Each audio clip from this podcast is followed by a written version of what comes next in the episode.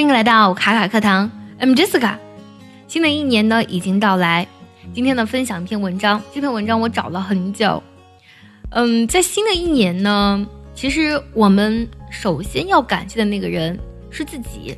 回顾这一年，你自己经历了那么多，每一天呢相同又或是不相同，不管呢你是开心、快乐、难过，其实呢你都应该感谢那个住在你心里的那个小小的。可爱的自己，在新的一年里呢，我相信你一定有不少想对自己说的话吧。下面这些话呢，在新的一年里呢，我相信你可以反反复复的对自己说哦。相信呢，下面这些话呢，会给你带来更多的快乐、成长，以及让你收获更加幸福的人生。今天分享的这篇文章的名字叫做《Twelve Promises You Should Make to Yourself Before the New Year》。在新年来临之前呢，你应该给自己的十二个承诺。接下来呢，我就来完整朗读一下这篇文章。如果你觉得我的语速比较快，跟不上节奏，可以加入我们早餐英语的会员课程，里面有我慢版的带读以及完整的讲解。Twelve promises you should make to yourself before the new year.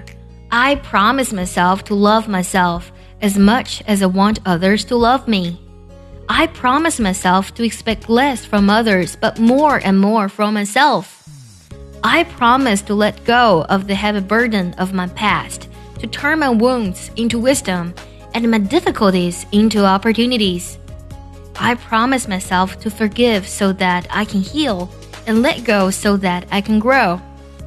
I promise myself to allow life's many challenges to make me better, not bitter. I promise myself to never speak from a place of hate, jealousy, anger, or insecurity, and to always evaluate my words before I let them leave my lips.